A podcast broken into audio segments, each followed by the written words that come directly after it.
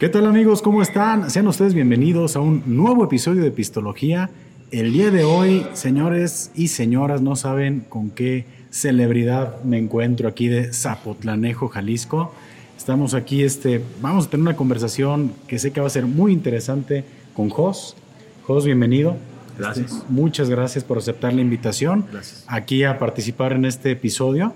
Este, pues estamos aquí, comentarles que estamos en Casa Caelum, un, espacio este, muy padre, un restaurante con, un toque cultural muy, muy interesante.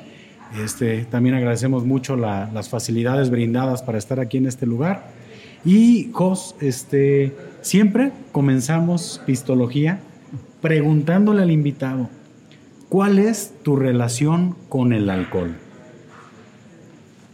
Mi relación con el alcohol, pues es que casi no tomo. es muy raro que me tome una cerveza, muy, muy raro que tome algo de alcohol. Casi no lo hago. Digo, tampoco lo, lo rechazo ni tampoco lo juzgo ni nada, pues, pero no es como algo que a mí me guste mucho. Eh, alguna vez llegué a tomar en mi vida, sí, este, de ponerme borracheras, a lo mejor sí, dos, dos en mi vida, tres, no sé, hasta vomitar. pero no es algo que haga mucho, la verdad no, es como experiencia nada más, como, ah, saber qué se siente, y, y estoy hablando de hace, no sé, mm, 20 años. Ok. Entonces, Dentro de es- ese tiempito que estuviste eh, a lo mejor experimentando con la bebida, ¿hubo alguna con la que te sintieras más, más identificado? No sé, cervecita, tequila. hasta el momento, cuando tomo algo, son cervezas o tequila y vino tinto. Ok. Vinito tinto es como el... Creo que el que más consumo es vino tinto, ah, cuando lo compro yo o así, que es para mí, pero no lo hago tanto. Y cuando voy a un lugar, yo creo que es cerveza o, o un tequila a veces, un caballito así. Ok, ok. Pero- ¿Alguna experiencia que recuerdes en particular con el alcohol que hayas dicho, esta vez sí estuvo complicada, una pachanga, este, algo que hayas dicho, ¿sabes qué? Ya no lo vuelvo a hacer. Pues no, los dos, dos o tres, las, las dos o tres veces que tomé mucho, pues vomitar. Creo que eso está así como feo, ¿no? Nunca he sentido una cruda, eso que dicen que es una cruda, eso nunca lo he sentido. Nunca bueno. llegado a sentir una crudita. No, no, sí me he puesto así como muy borracho, pero nunca he sentido una cruda. Y yo creo que vomitar sí lo más feo. No me gusta vomitar, creo que a nadie Ajá. le gusta vomitar. No, a nadie. Y con la peor bebida que he vomitado creo que es el vodka. Sí. Creo que eso es lo más feo. O sea, no, y es que el vodka es engañoso. Sí, sabe a juguito, ¿no? Sí, no, sabe a lo que te lo estás, con lo que lo acompañas, uno, otro y otro, y al rato ya ¿Qué no. es el público del vodka? Sol Brava. Ah, él se puso muy borracho una vez en mi casa con Sol Brava, es cierto. Ah, no, pero la Sol Brava. ¿Todavía existe eso? No, yo creo que ya no existe, pero. pues Después de ver cómo se puso Pedrito, las continuaron. Es que la Sol Brava sí está, ahora sí estaba brava, ¿eh? No recuerdo cuántos grados de Yo no me acordaba tenía, de eso. Sí, cierto. Pero sí, con una caguama tenías para andar. Ya bien, bien relajadito. Sí, pero yo fíjate que el alcohol no, nunca me ha gustado tanto. Y Ajá. cuando voy a lugares que todos están tomando y así, yo prefiero fumar marihuana. Yo creo que me mejor, mejor prefiero fumar como dos, tres fumadas. Ajá. Prefiero eso, que tampoco lo hago tanto ni tampoco es tanto. Pero si hay las dos opciones, yo digo, no, mejor dame tres fumadas. Con eso me pongo risueño, me pongo a gusto. Entras en, en- en Sí, en el cotorreo. cotorreo, en el, así en el relax. Y prefiero tres fumadas que estar tomando alcohol. Pues fíjate que es buen, este. Está interesante, ¿no? La, la, la, este, la, la solución a ese tema. Yo creo que dos, tres jaloncitos, pues están. Te ponen a gusto, ¿no? En el cotorreo. Sí, está mejor. Está mejor que estar tome. Me gusta Así más. es. Sí, oye, Jos, este, y pasando a un tema ya un poquito más personal, este, digo, te, te comento algo desde mi trinchera. Yo soy una persona que llegó aquí a Zapotlanejo a vivir hace poco, hace relativamente poco. Aquí pues el trabajo me, me trajo, ¿no? Eh, y yo recuerdo claramente haberte visto en algún momento. O sea, eres una persona pues, completamente identificable, ¿no? Este, memorable. Puedo decir, ah, mira. Fachoso. mm, No, no, mira. pues este. Así te lo, te lo, te lo manejo, ¿no? Y después del tiempo, pues ya cuando este. Pues conozco un poquito más de Zapotlanejo, pues en ese momento supe que tú estabas este, en, en un ayuntamiento, en una administración en el tema de cultura, y honestamente en ese momento todo me hizo clic. Dije, ok, digo, es este, este asunto, supe, pues, este, conocí de, de, de, tu, de tu actividad, pero aquí se cuenta que estoy hablando del presente, pero yo me quiero ir al pasado un poquito. Me gustaría que todas las personas que te ubican, que te conocen, que sé que son muchas en la región, en serio, sí, sí puedo estar seguro, que me platiques un poquito de ese origen de Jos, cómo comienza ese gusto por el arte, cómo sale esa pasión, porque sé que, que, trabajas varias disciplinas, sé que trabajas algo de, de, este, de dibujo, de música, de composición, este, literatura, pero ¿cómo, ¿cómo me podrías tú platicar, este, si, si dieras un vistazo para atrás, eh, cómo era Jos, cómo comienza a, formarse esa persona que, que, eres el día de hoy? No, no pues me sobrevaloraste. me sobrevaloraste. No, mira, la verdad es que, para empezar, eh, músico, no me considero músico porque realmente no sé tocar ningún instrumento, realmente no sé nada de notas, no sé nada de nada. Eh, me gusta cantar, me gusta cantar, no sé qué también lo haga, me gusta cantar, pero eso viene porque mi, mi familia paterna, uh -huh. este, mi papá canta muy chido, mi papá canta muy chido, mi, mis tíos, mi abuela, mis hermanos. Entonces, en mi casa era así como que crecer cantando era como lo más normal del mundo. Uh -huh. Cuando ya salías como a otro lado para acá, o como por ejemplo un amigo me decía, es que tú cantas chido, vos. pero más bien te lo decía la gente de fuera. Porque en tu casa ni siquiera así como, ay, no, era, o sea, lo normal. era lo normal. Es como decir, pues mi hijo camina, ¿no? Ajá. Así. O, ah, es que mi hijo ya dice mamá o papá, pues así. Porque yo creo que en mi casa todos crecen cantando. Y de hecho yo recuerdo que los juegos en mi casa con mis hermanos era mucho jugar a que cantábamos que teníamos un grupo y que cantábamos y que así, pues todos jugábamos. Yo creía que toda la gente jugaba eso, Ajá. porque eh, estábamos como muy encerrados. Ajá. Aparte, mi infancia, yo la vivo en el Distrito Federal, en México. Mi familia toda es de aquí. Ah, ok. Entonces... Todos son de aquí, pero mi abuelo, cuando joven, se va a vivir a Coyoacán. Como hace cuenta, como cuando la gente se va a Estados Unidos a buscar un mejor futuro, algo así. Mi abuelo se va, le da una oportunidad de trabajo, se va, se lleva a todos sus hijos al DF, entonces se hacen en Coyoacán. Entonces ahí me toca crecer en Coyoacán hasta los, hasta los bueno, no en Coyoacán, pero en el Distrito Federal. Me toca que sí nací en Coyoacán y me registraron ahí, uh -huh. pero me toca a los 10 años, 11, regresarme otra vez aquí, porque de aquí era toda mi familia, nada más nos había tocado estar allá. O sea, uh -huh. toda la sangre está patía, nomás porque nos había tocado vivir allá. Uh -huh. Y entonces, pues yo crezco en una ciudad hasta los 11 años y pues todo el tiempo encerrado, porque allá no podías como salir y andar libre, ¿no? Entonces, pues estábamos como todos los hermanos. Tengo tres hermanos, tengo dos hermanos y, y, una hermana. Ok. Entonces todos crecíamos pues como cantando, como jugando así. Y como yo no veía tantos juegos a la calle con los niños, yo creía que eso era como normal. Ajá. Y mi papá también dibuja, mi hermana dibuja y, y, mi otro hermano más, más chico también es medio bueno para dibujar. No le gusta tanto hacerlo, pero es bueno dibujando. Ok. Necesita ahí el don. Entonces como que eran son dones, creo, que ya uh -huh. traes. No, Entonces, claro. de entrada, creo que uno ya nació como con esa onda artística o esa vena de, de que te gustaba eso. Y pues yo crecí normal, no, no, no, sabía que iba a dedicar a esto. Sí recuerdo que de niño yo le decía, mamá, yo de grande quiero ser veterinario o quiero, quiero ser artista. Pero yo decía que cantante, uh -huh. porque me gustaba mucho cantar. No tenía como mucha noción de lo que era un pintor y que podía hacer galerías, todo eso yo no sabía. Uh -huh. Pero me gustaba mucho dibujar todos los días. Ya conforme pasa la vida, yo me di cuenta que en las demás materias yo no era tan, tan bueno y las pasaba porque tenía que pasar si no me regañaban. Matemáticas, no, ¿no? matemáticas soy peor. El o sea, terror. Yo no me, yo no yo creo que matemáticas es el terror de los artistas, ¿no? no todo el mundo, yo creo. Aunque hay artistas que sí son matemáticos, yo no. Yo, este, sin temor a ser juzgado, me atrevo a decir lo que siempre digo. Yo hasta el día de hoy no me sé las tablas de multiplicar y nunca me las pude aprender. Ajá. Las memoricé para cuando se necesitaban. Para efectos prácticos. Exactamente. La universidad la cursé. Para entrar a la universidad te hacen un examen de conocimientos generales. En los las materias va inglés, va español, va matemáticas, van ecuaciones y demás. Yo recuerdo que me macheteé las ecuaciones para poder volver a entrar a la universidad. Paso el examen, pero el día que paso el examen, juegos ya estás dentro, yo no me acuerdo nada de las ecuaciones. Porque no, no me interesan, la verdad no Ajá. me interesan bien o mal, no sé, no me interesa, nunca he podido. Y recuerdo que, que mi mamá sufrió mucho conmigo porque soy el único que no aprendió matemáticas. Y recuerdo que mamá me regaló en aquel tiempo un disco que se llamaba Juan Pestañas. ¿Cómo? Juan Pestañas. Juan Pestañas. Ok, y, ok. y recuerdo la musiquita que era tin, tin, tin, tin, tin, tin, tin. Le decía, muy bien, amiguito, te has aprendido la tabla del uno. Ah, y era un, un- Sí. era para aprender Para matemáticas y después- cantadas. Ajá, cantadas. Ah, y a una para por memorizar. una, una, una por dos, son dos. Y luego tin, tin, tin, tin, tin, tin, tin. Y me acuerdo la musiquita, me acuerdo todo. Pero las tablas no.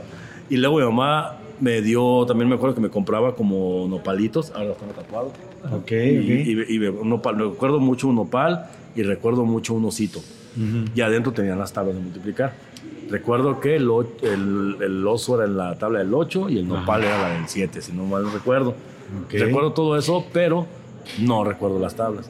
Entonces, ahora ya que soy grande, mi mamá me dice, es que yo sufría mucho contigo para las tablas. Dice, y yo notaba que, aunque a todos les gustaba esto, tú eras más. Tú sí eras más recurrente a cantar, a bailar, a estar escribiendo cosas, a estar dibujando. Ujú. Dice, me gustaba mucho como coleccionar cosas de animales, me gustan mucho los perros, hasta la fecha me gustan mucho los perros. Ajá.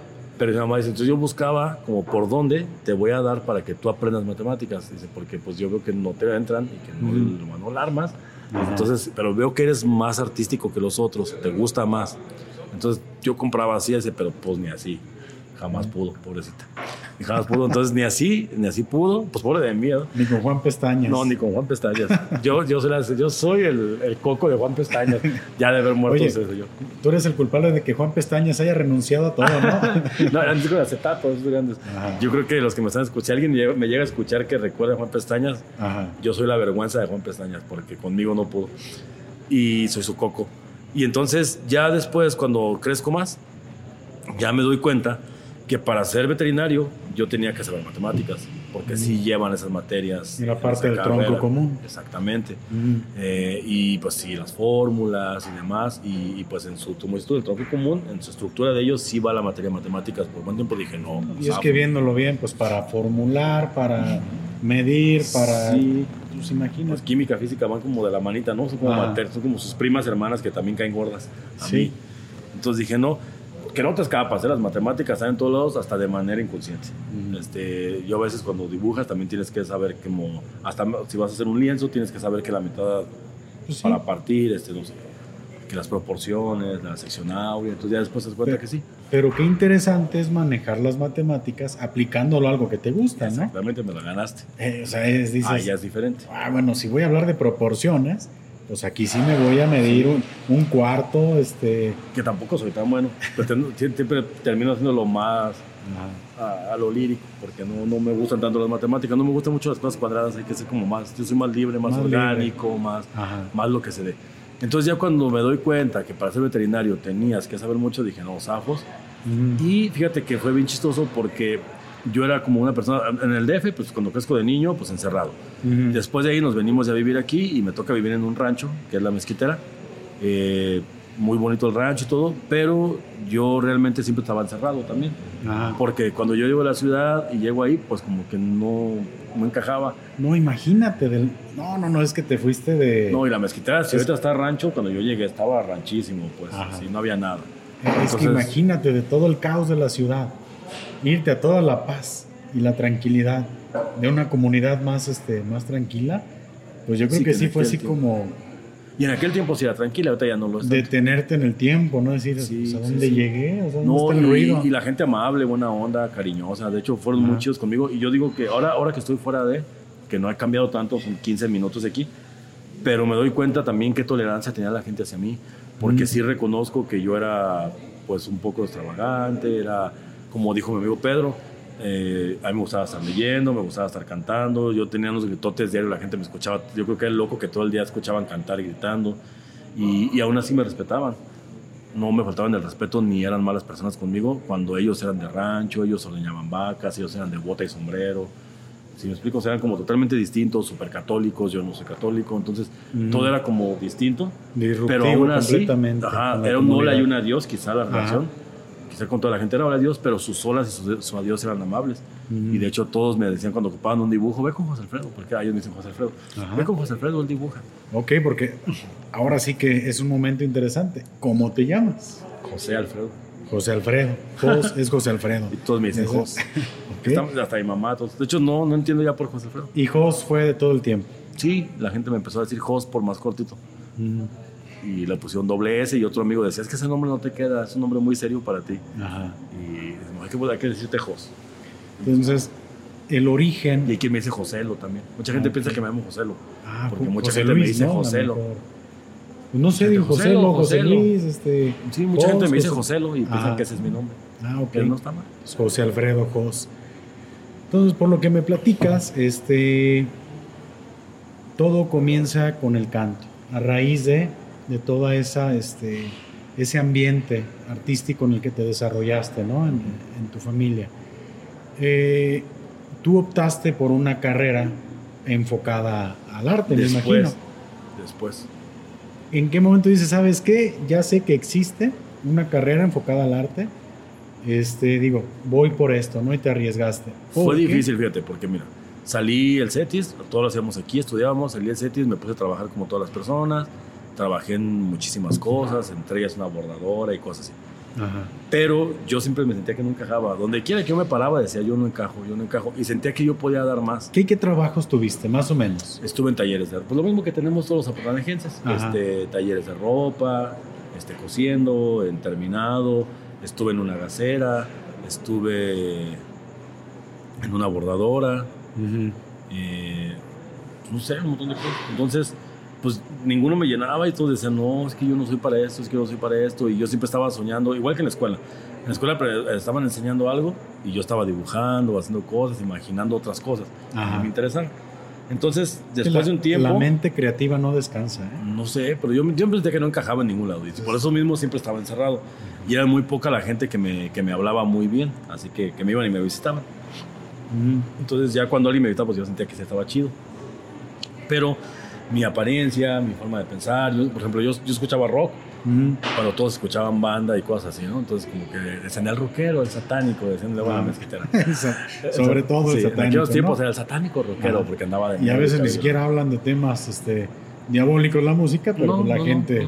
A veces se está va, más ¿no? fuerte los temas de banda, pero de, de reggaetón. o el reggaetón ahora. Ah. Que no tengo nada en contra de ningún género, pero, pero bueno, así es el estereotipo. Y entonces yo decía, no encajo, no encajo, no encajo. Y, y- y era difícil porque no había tampoco como una, como una referencia que yo tomara como un ejemplo para yo poder estudiar arte. Ujú. Eh, empiezo yo como a ver, yo veía mucho, no me gustaba ver tele, hasta la fecha no me gusta tele, pero me acuerdo que yo veía mucho C7. Ujú. Entonces yo veía cómo entrevistaban gente que pintaba y gente que Canal hacía cosas. cultural. El canal cultural. Yo veía esos canales y decía, mira, eh, algún día yo quisiera estar como en una entrevista así. Ahora ya estoy contigo. yo decía, algún día yo quiero pintar, quiero hacer cosas. Entonces fue como investigando, investigando, investigando. No sabía andar en Guadalajara.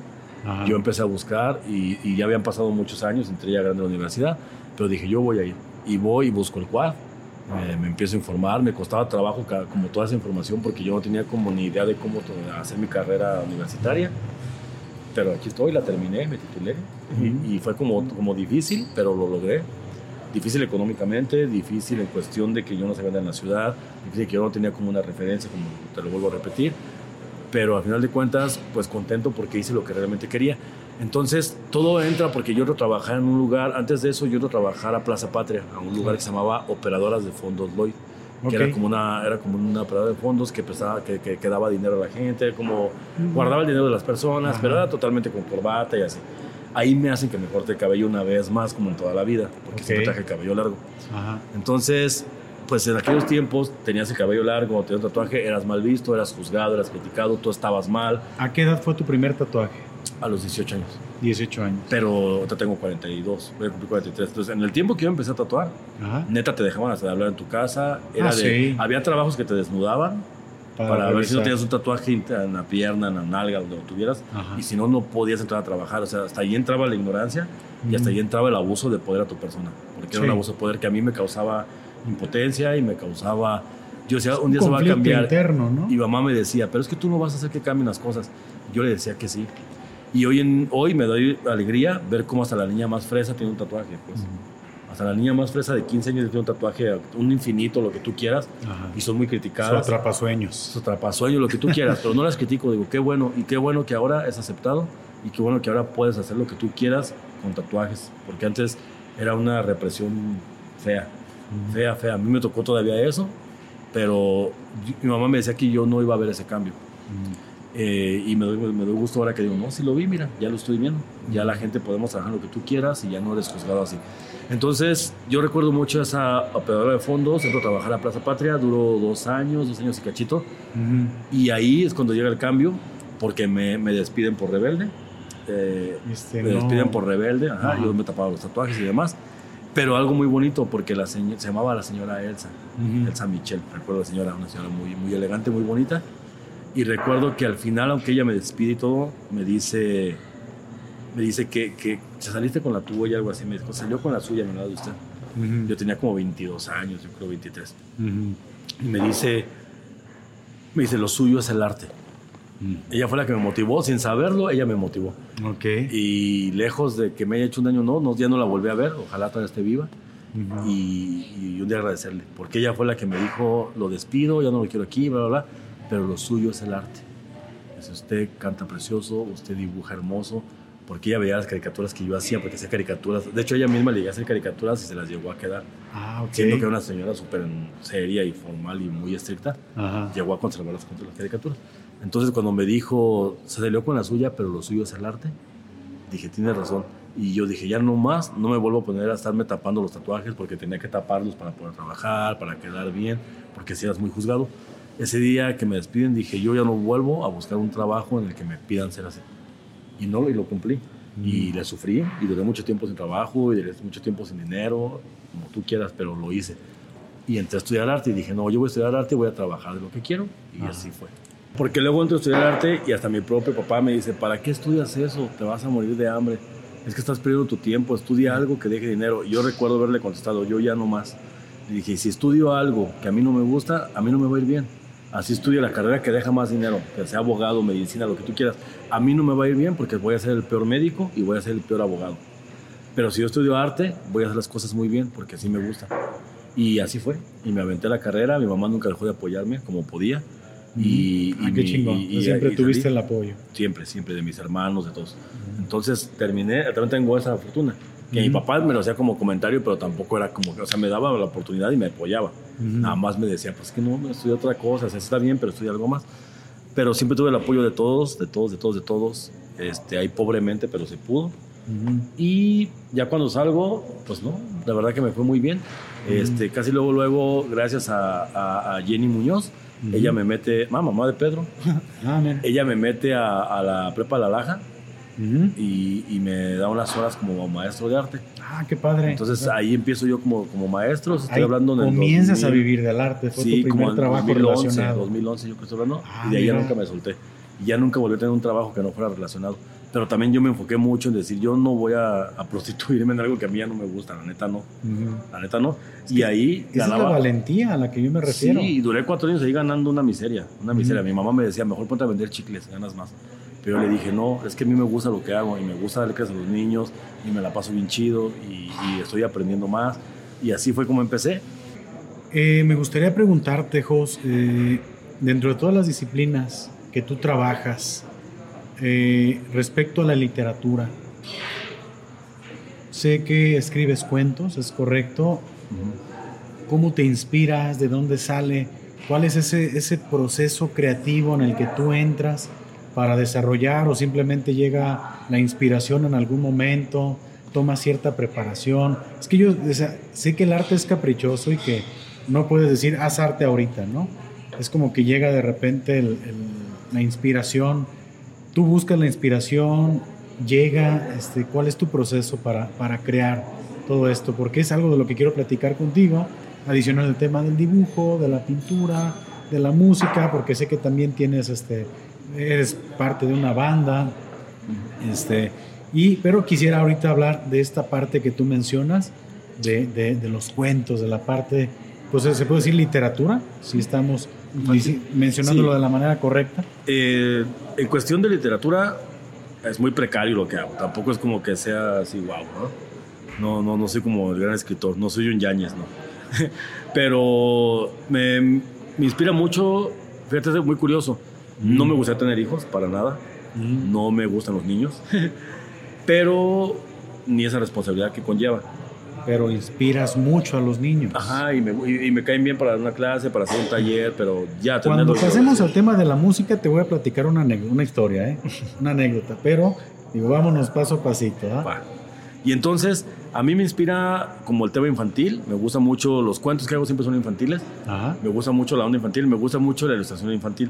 Entonces, en- en, eh, como el, dibujar cosas para niños, hacer collage con recortes, todo así, y yo veía que quedaban muy infantiles y que a los niños les gustaban, eso me hace como llevar historias y hacer historias como un tanto infantiles, pero que también tienen como una reflexión para los adultos. Entonces yo digo que lo que yo escribo es para todos los géneros, para todas las edades, y me inspira mucho a mí la naturaleza. Yo mi naturaleza todo el tiempo me inspira.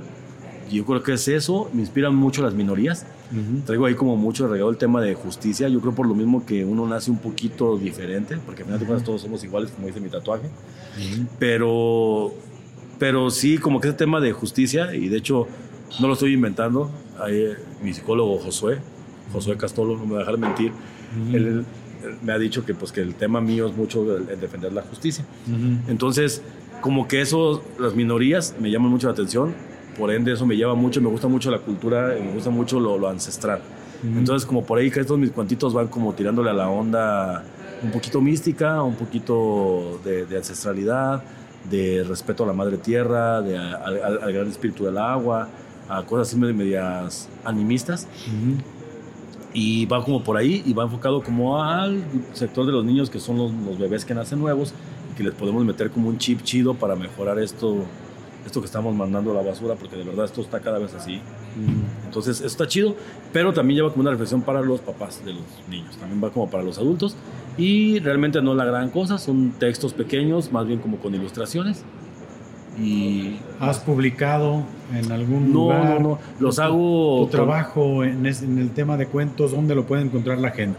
Los comparto a veces en las redes sociales, en Facebook, los comparto a mis amigos cercanos por WhatsApp, los grabo con, con un fondo musical y, y hago como audio, así como un audio O sea, tú haces la narrativa. Ujú, Los como un grabas. audio cuento. Órale, qué chido. Y, y a veces los ilustro y se los comparto en, en- en formato, en un PDF o así. O sea, sigue siendo Este, por, alo- por amor al Amor arte. al o sea, arte, sí. todavía no has. No descarto la idea de, de algún día poder tener una convocatoria y, y poder participar y, y que se logren imprimir. No tengo ningún interés en que me den un peso. Yo estaría feliz con que nada más impriman los cuentos y lleguen donde tengan que llegar. El último cuento que hice se llama Nubeme, el pequeño guardián del agua. Está en español y en birrárica. Y me gustaría mucho que estuviera con los niños de la sierra para que ellos tuvieran como un cuento que, que los haga tener su lengua materna. Y ¿Quién- que e- El tema de- del este, lenguaje, ¿quién te ayudó a traducirlo? eh, un birrárica, un birrárica, Sí. un amigo birrárica que se llama Miguel. Es este, no sé si la palabra correcta es, no, no es lenguaje, ¿verdad? Es este. ¿Cuál Es sería la lengua materna. Lengua materna. Una lengua materna. Ok. Su lengua materna. Tú tuviste contacto y dice, órale, Sí, vamos sí. a hacerlo en los dos. Este, Sí, tuve contacto, fuimos a la sierra, estuvimos en la sierra unos días eh, con unos amigos, una travesía que hubo, eso te da para otro podcast súper. Esa será será la segunda parte. No, bueno, pues sí, No. sí, si tú gustas, en algún momento platicamos Sí, esa sobre la sierra, sí, sí. Si me llegas a regalar una, No, una no, segunda parte. Estuvo denso ese podcast. viaje, muy, muy denso.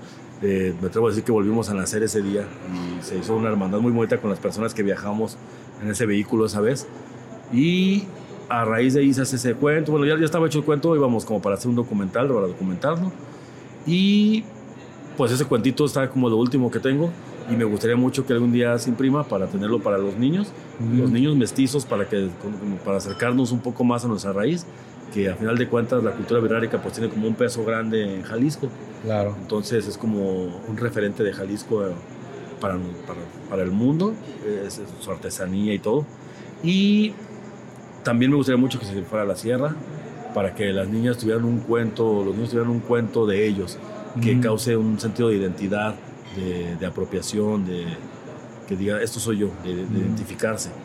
¿Sabes? ¿De qué, ¿De qué trata? ¿De qué va ese cuento? Ese cuento va de, de un niño que se llama Nubeme, que él no sabe que él es el guardián del agua, que fue elegido por los dioses antes de nacer.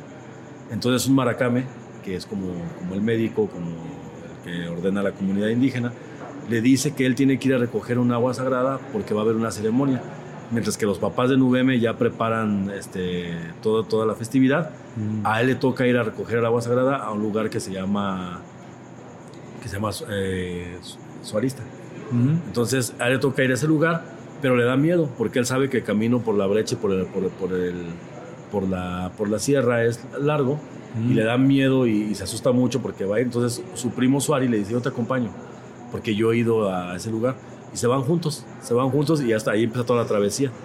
Pero cuando ya vienen de regreso, les da mucha sed, para nosotros la larga, les da mucha sed y se quieren tomar el agua sagrada. Entonces ellos, como son niños, dicen, ah, va a estar bien fácil tomarnos el agua. No pasa nada. Y llenamos el garrafoncito con agua de un charco.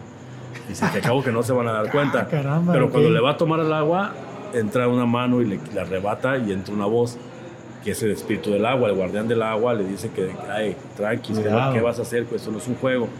Entonces quedan dormidos como en un profundo sueño y ahí tienen como todo su viaje y ahí tienen como todo, para cuando despiertan no saben si fue realidad o fue sueño. Y como pueden, llegan tarde a la, a la comunidad, todos están preocupados en la comunidad porque no llegan ellos dos, no llegan ni Noveme ni Suari. Y dicen, que no llegan, no llegan con el agua sagrada y no podemos continuar, pero también están asustados porque no han llegado. Entonces de repente ya llega, él trata de explicar lo que pasó y cuando trata de explicar lo que pasó, eh, le cae una gota de agua en la nariz. Y era un, pueblo que sufría mucha sequía. sufría mucha sequía, Santa Catarina. Sufría mucha sequía y, y entonces ya cuando, cuando Nube me trata de explicar qué pasó, y todos están como con, eh, como con, con la fiesta y el morbo, toda la comunidad indígena, el maracame, Patricio, le dice a los demás, dice, ustedes no lo saben, pero él es un guardián del agua y, entonces dice, a partir de ahí hubo calabazas y frijoles para todos. Y ya nunca hubo sequía en, el, en, ya en la comunidad. Y está en español y está en mi rarica, que Miguel nos lo tradujo en, en su lengua materna. Y está ilustrado por mí con acuarelas y pasteles y color lápiz graso. Jos, este, y bueno, el proyecto del cuento se me hace muy interesante, es muy completo. Eh, ¿Y de qué manera lo, podrías distribuir? ¿Dónde lo, puede encontrar la gente? ¿Dónde te lo puede pedir? ¿O cómo, cómo lograrías que llegue a más personas tu, tu trabajo en este aspecto? He, he, platicado ya con algunas personas para ver si se puede lograr un apoyo, un patrocinio o algo para poderlo imprimir. La la cerveza. Mientras que se hace, pues lo que quiero ahorita es registrarlo porque no lo he registrado. Entonces yo soy como muy así, te digo, pero ya tengo como mi amiga Fabi Temblador, que es abogada, me dice, José, es que hay que registrarlo antes de que tú lo puedas compartir para regalarlo, comparte, hay que registrarlo. Entonces ya estoy en pláticas con ella para meterlo al registro.